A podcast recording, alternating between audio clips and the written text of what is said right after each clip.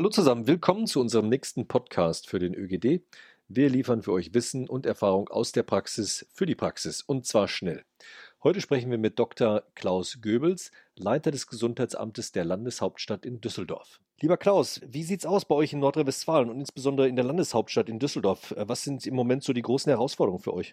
Tja, du, wie es in Nordrhein-Westfalen aussieht, äh, kann ich dir nicht sagen, aber ähm, ich kann dir sagen, wie es bei uns aussieht. Also ich würde sagen, wir haben es so halbwegs im Griff, aber es ist doch echt extrem arbeitsaufwendig. Wir haben super Unterstützung durch andere Ämter, insbesondere durch die Feuerwehr. Ohne die Feuerwehr würde uns das hier, glaube ich, ganz schön vor die Füße fallen.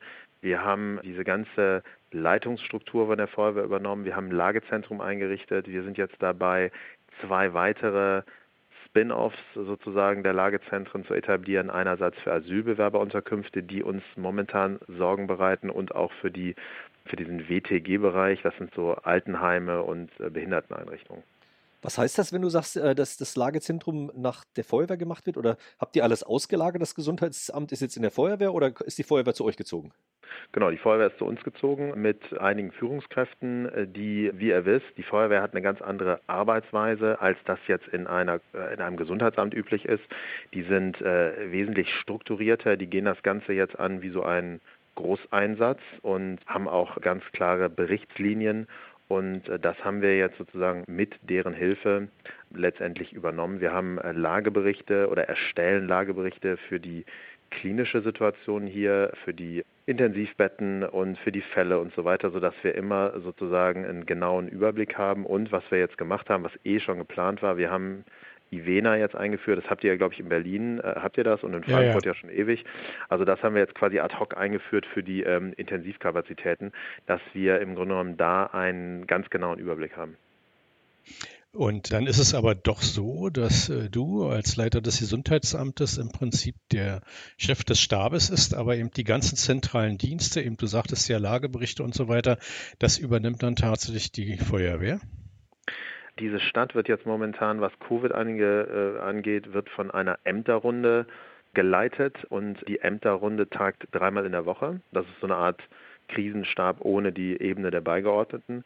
Und mhm. der Krisenstab wird geleitet vom Chef der Feuerwehr. Das ist auch ganz gut so, weil der, was diese ganzen Strukturen angeht, sehr fit ist. Wir bieten im Grunde genommen so die medizinische, epidemiologische Expertise da. Und wie habt ihr euch dann direkt im Gesundheitsamt organisiert? Weil du sagtest ja vorhin, die Feuerwehr wird auch direkt bei euch tätig. Naja, wir haben im Grunde genommen einen äh, großen Besprechungsraum genommen und haben dort so einzelne Arbeitsbereiche äh, abgegliedert, haben diese Lagekarten hier etabliert, wie man das ja in der, in der Feuerwehrleitstelle ja kennt, aber in einem, in einem Gesundheitsamt nicht. Und das haben wir halt mit deren Hilfe etabliert. Es sind immer hochrangige Mitarbeiter der Feuerwehr da, die unterstützen, die auch äh, unterstützen in der Führungsstruktur. Also habt ihr direkt ein Lagezentrum im Prinzip im Gesundheitsamt, könnte man ja, sagen. Ja, genau. Das haben wir gemacht. Also wir haben ein Lagezentrum im Gesundheitsamt haben wir gemacht und das hat sich auch als absolut vernünftig herausgestellt. Wir haben am Anfang in unserem kleineren Besprechungsraum haben wir gedacht, wir kommen jetzt hin mit einem etwas größeren Whiteboard, aber das hat dann irgendwie zwei Tage gedauert und dann sind wir von der Situation so ein bisschen überrollt worden und jetzt haben wir das in ganz andere Strukturen gegossen. Ihr habt ja nur in, in Düsseldorf schon die, eine besondere Situation. Ihr stellt als Gesundheitsamt den ärztlichen Leiter Rettungsdienst. Ihr habt damit die medizinische Aufsicht über den Rettungsdienst der Stadt Düsseldorf. Das gibt ja nochmal ganz neue Herausforderungen, nicht? Was sind denn da so die zentralen Themen bei euch im Augenblick? Naja, letztendlich was bei uns immer schon ein ganz, ganz wichtiger Punkt ist, ist die enge Zusammenarbeit mit der Feuerwehr. Also wir sind quasi über diesen Link der Notärzte, die wir stellen, und den Rettungsdienst sind wir sozusagen mit der Feuerwehr extrem eng verbunden. Und das hat sich jetzt total bewährt. Die Feuerwehr hat zum Beispiel im Januar noch, als sich die Situation in Wuhan zusammenbraute, auf jetzt nicht einen Ratschlag von uns, aber durch diese Gespräche, die wir mit denen immer kontinuierlich geführt haben, einfach nochmal zusätzliches Schutzmaterial bestellt, also Schutzausrüstung und so weiter, weil wir der mhm. Auffassung waren, da braut sich was zusammen. Das natürlich jetzt so kommt, wie es gekommen ist, hätte sich keiner vorstellen können. Aber letztendlich die Feuerwehr Düsseldorf, die sowieso gut ausgestattet ist, auch schon vorher, hat jetzt quasi im Januar nochmal so richtig vorgesorgt und hat dann Schutzmaterial noch bekommen zu ganz normalen Preisen, während andere ja quasi das, habe das von Kollegen gehört aus anderen Kommunen, wo das zum Teil echt dann schwierig war. Mhm. Gibt es denn jetzt auch so rettungsdienstliche, also medizinisch-ärztlichen Bereich, irgendwelche Themen, die für euch jetzt besonders kritisch sind in, in der Corona-Situation?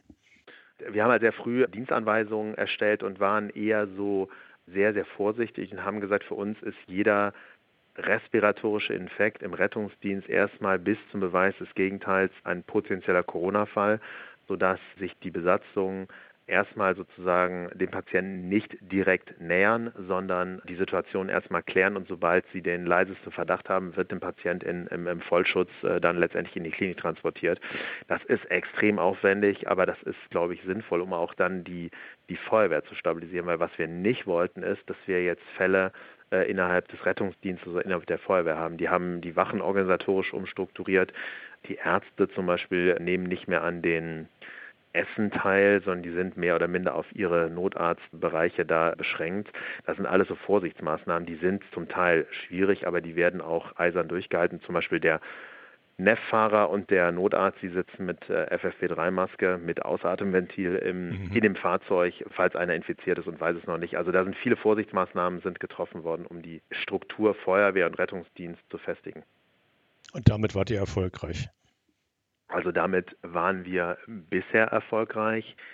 Ich traue dem ganzen Braten nicht. Wir sehen jetzt ein Problem in den Asylbewerberunterkünften. Da haben wir jetzt zwei gesamte Einrichtungen unter Quarantäne gestellt. Und ich glaube, das wird nicht die letzte Einrichtung sein. Da sind wir jetzt wirklich dran mit einer aktiven Fallfindung. Wir haben insgesamt jetzt vier KTWs, die als mobile Abstrichteams in Düsseldorf unterwegs sind, die Abstriche machen, ein KTW ist reserviert nur für Gemeinschaftseinrichtungen, Asyl und ein weiterer für die Altenheime und Pflegeheime. Vielleicht nochmal kurz, KTW ist der Krankentransportwagen, also was man immer so kennt als die Sitzentransporte, ne? Ja, die, genau, das ist einfach, ein, ist einfach ein Fahrzeug. Ne? Also da hätte man auch jetzt so in eine Autovermietung gehen können. Aber ähm, die Feuerwehr ist gut ausgestattet und unterstützt, weil äh, anders als zum Beispiel der Schweinegrippe, die Schweinegrippe, da habe ich ja im Gesundheitsamt angefangen, das wurde quasi gemanagt nur von einem Amt. Und jetzt ist es so, dass man gesagt hat, das ist einfach ein bisschen zu viel für ein Amt. Jetzt ist, gibt es eine wirklich sehr, sehr gute Zusammenarbeit der einzelnen Ämter und das manifestiert sich auch immer in diesen Ämterrunden, wo einfach eine Diskussion, das dauert so eine Stunde, kurze Diskussion und da werden klar Entscheidungen getroffen und es gibt dann nicht so diese Querverbindung mit E-Mail und alles wird dann wieder zurückgerufen. Das erlebe ich als sehr positiv, auch wenn die Zeit wirklich sehr, sehr stressig ist für alle Beteiligten.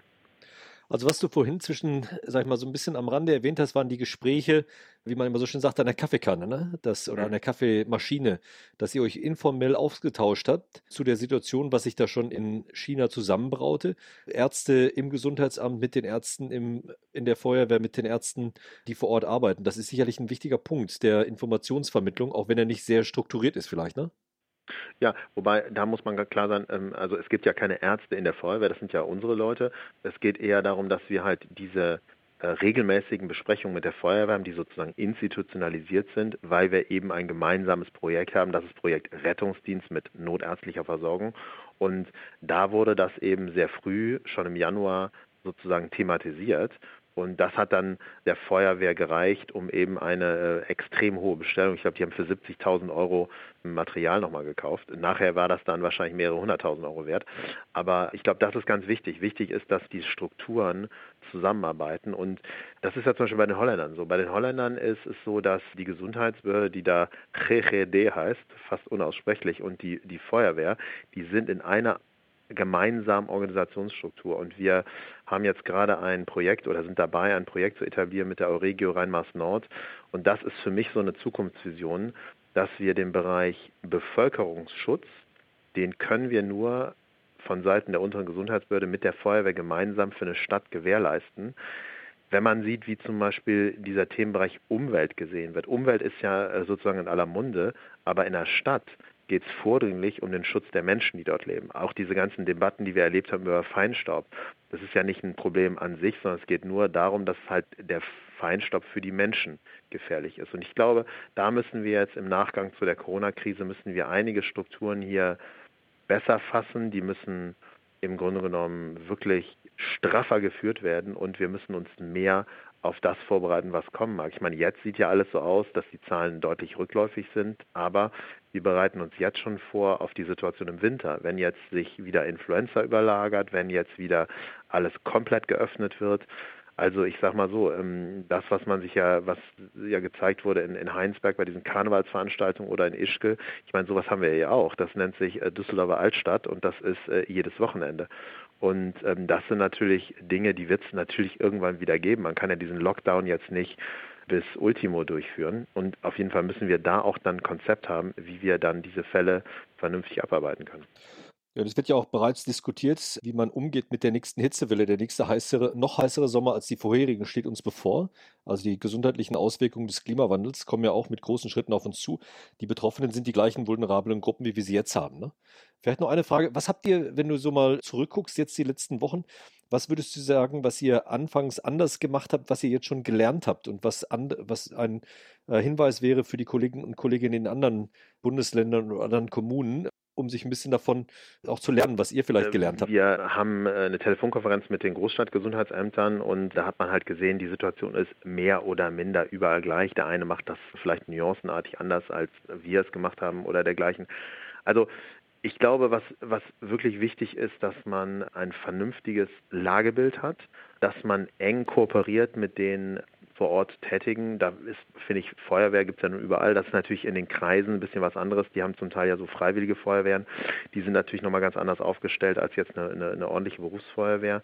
Ich glaube, diese Kooperation ist ganz wichtig. Die Unterstützung aus der anderen Ämter, das ist, glaube ich, das, was wir, was wir gelernt haben, dass man auch direkt so in größeren Dimensionen denken muss. Wir haben zum Beispiel sehr früh eine Quarantänestation, eine größere Quarantänestation ertüchtigt und am Anfang habe ich gedacht, um Gottes Willen, brauchen wir das denn überhaupt? Das ist doch vielleicht äh, jetzt rausgeschmissenes Geld. Und am Ende, jetzt werden wir gerade einen zweiten Bereich dieser Quarantänestation ertüchtigen, weil wir einfach die Kapazitäten absolut brauchen. Also das heißt, man muss, glaube ich, so in anderen Dimensionen denken oder lernen zu denken. Ja, das passt ja auch in diesen Kontext Neuordnung des Bevölkerungsschutzes, den du angesprochen hast, den ich sehr unterstütze, weil ich glaube, an der Stelle muss ich wirklich viel tun. Wir haben auch schon mit anderen Ämtern gesprochen, wo eben der Ordnungsbereich, der Katastrophenschutzbereich und der Gesundheitsbereich zusammen waren und das würde jetzt in der Situation wirklich als sehr positiv dargestellt. Aber ich habe noch eine, eine, letzte Frage. Heute gab es ja dann nochmal die Abstimmung zwischen äh, Bund und Länder auf der obersten Ebene und man hat sich entschieden, dass jetzt eben äh, ja doch einiges runtergefahren wird an Schutzmaßnahmen, aber hat eben auch die Festlegung getroffen, dass wenn es jetzt 50 neue Infektionen pro 100.000 Einwohner in den letzten sieben Tagen gibt, dann muss jetzt auf der regionalen Ebene, in der Verantwortung der regionalen Ebene eine Entscheidung getroffen werden, welche Begrenzungsmaßnahmen dann wieder eingeführt werden. Wir gehen jetzt also eigentlich so ein bisschen wieder klassisch zurück. Das Gesundheitsamt entscheidet. Findest du diesen Weg richtig?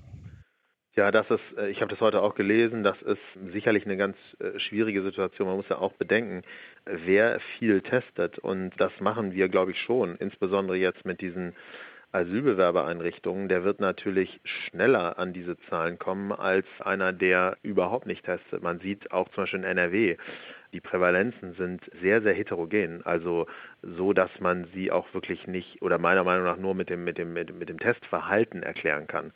Und gerade in einem Ballungsraum ist es natürlich, oder in einer größeren Stadt, wo wir viele Berufspendler haben, ist natürlich sehr schwierig, wenn man jetzt lokal wieder strengere Maßnahmen einführt. Ich glaube, das äh, wird nicht funktionieren. Also ich glaube, auch die Akzeptanz ist äh, jetzt sehr, sehr schwierig. Ich meine, dieser Lockdown war sicherlich richtig. Aber äh, man hat jetzt ja im Grunde genommen keinen Plan B. Und was man ja macht, ist äh, mit dieser neuen Idee, ist ja, dass man dann die lokalen Behörden sozusagen in die Verantwortung nimmt, das jetzt so zu entscheiden. Ich halte das für sehr, sehr schwierig. Also ich kann mir vorstellen, wie so ein Gespräch läuft. Wenn wir jetzt plötzlich 50 pro 100.000 hier hätten und wir müssen dann Maßnahmen dann ja mit dem Oberbürgermeister diskutieren, ich glaube, das wird schwierig, ja, wenn man das dann singulär als eine Stadt macht und die anderen haben vielleicht ganz andere Zahlen. Ich glaube, das ist schwierig. Hm, ja, kann ich nachvollziehen. Vielen Dank, Klaus, für umfangreiches Gespräch, spannende Einblicke, ins, insbesondere auch zu den interessanten Aspekten, wie ihr euch mit der Feuerwehr zusammen organisiert habt und wie das Gesundheitsamt in den Rettungsdienst involviert ist. Dankeschön. Ja, dann euch auch alles Gute, vielen Dank. Und ich glaube, es ist jetzt wirklich so eine, so eine Gelegenheit, auch die Gesundheitsämter so ein bisschen aus ihrem Dornröschenschlaf zu holen. Die müssen einfach jetzt auch eine ganz andere Verantwortung tragen und die müssen einfach ganz anders aufgestellt werden. Da sind wir jetzt dran und ich hoffe, dass wir damit erfolgreich sein werden. Ja, das war eine schöne Message zum Abschluss. Dankeschön. Alles klar. Dankeschön, alles Gute. Dann, dann, dann tschüss, ne? Hm? Tschüss. tschüss. tschüss.